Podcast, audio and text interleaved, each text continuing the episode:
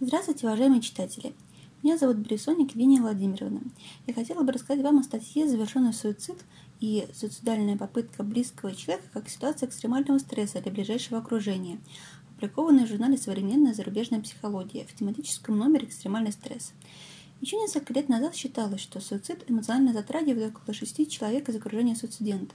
В данный момент эта цифра сильно возросла, вплоть до 50-60 человек по данным некоторых исследований что делает еще более актуальным изучение эмоционального состояния родственников, друзей и знакомых суицидента. В то же время отечественные исследования этой темы почти отсутствуют. Также мало развита система психологической помощи этой группе клиентов. Переживание попытки суицида или завершенного суицида повышает риск развития симптомов эмоционального неблагополучия у близких суицидента, таких как возникновение симптомов депрессии и посттравматического стрессового расстройства. Симптомы эмоциональных расстройств достигают клинической выраженности не у всех родственников, однако стресс переживает каждый из них. Зарубежные исследователи по-разному подходят к измерению уровня стресса у родственников и близких суицидента. В статье раскрыто несколько подходов к пониманию изучения стресса. Это, как уже говорилось ранее, когда уровень стресса оценивается через выраженность симптомов эффективных расстройств.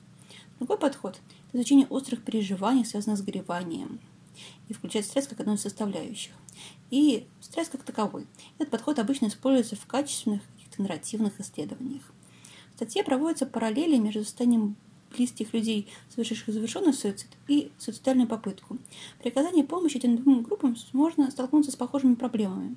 Чувством стигматизации, самостигматизацией, семейными дисфункциями, риском развития суицидального поведения самого родственника. Безусловно, невозможно ставить знак равенства между ними, однако различия иногда могут оказаться достаточно неожиданными. В предыдущих отечественных исследованиях, не вошедших в статью, было показано, что родственники суицидентов после многократной попытки имеют больший риск развития эмоциональных расстройств, в частности депрессии, обладают более низкой жизнестойкостью в сравнении с родственниками после завершенной попытки – Поэтому сложно однозначно говорить, какая ситуация вызывает больше стресса. Этот вопрос нуждается в дальнейшем изучении. Можно предположить, что завершенный суицид связан с экстремальным стрессом, в то время как многократные суицидальные попытки приводят к дистрессу. Продолжая эту тему, можно отметить, что помимо экстремального стресса в ответ на завершенный суицид, семья могла находиться и до этого в состоянии длительного дистресса. Даже если семья не осознавала наличие суицидального риска, характеристики коммуникации в семье могли оказать влияние на эмоциональное состояние членов семьи или бремя, связанное с наличием диагнозом одного из членов семьи. В статье проведен анализ факторов как риска, так и защитных, влияющих на выраженность стресса у близких человека после завершенного суицида и суицидальной попытки, которые могут быть учтены при выделении мишени психологической помощи родственникам и близким.